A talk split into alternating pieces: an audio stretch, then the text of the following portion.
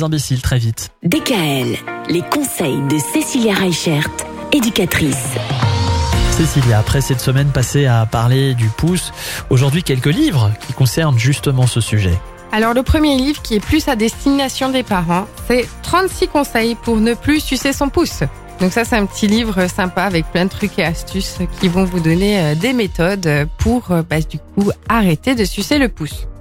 Comme on le disait au cours des précédentes semaines, vous savez que bah, moi j'ai à cœur d'utiliser le livre pour transmettre des informations et euh, des histoires aux enfants. Donc il y a un petit livre qui est vraiment sympa qui s'appelle Le pouce d'Alice Brière et qui est vraiment super sympa avec euh, une petite fille euh, qui est toujours avec les cheveux ébouriffés mais qui a toujours son pouce en bouche.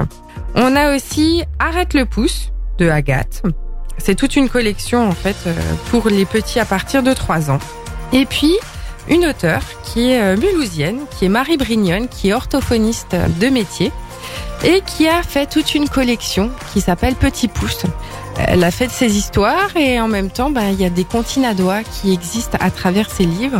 Donc on a Petit Pouce dans la forêt, Petit Pouce dans la neige, Petit Pouce au cirque. Et donc euh, je salue mon amie euh, Marie qui nous écoute pour vous faire connaître sa collection de livres qui est vraiment super sympa avec des marionnettes à doigts, enfin plein de petites choses super chouettes autour du pouce. Comme quoi en Alsace aussi on sait faire des choses euh, très sympas. Merci Cécilia. On rappelle votre site éducatrice.net Oui, c'est ça, www.éducatrice.net. et le cabinet qui est toujours à Ensisheim. Voilà, tout est dit. Bon week-end Bon week-end. Bon week-end DKL, retrouvez l'ensemble des conseils de DKL sur notre site internet et l'ensemble des plateformes.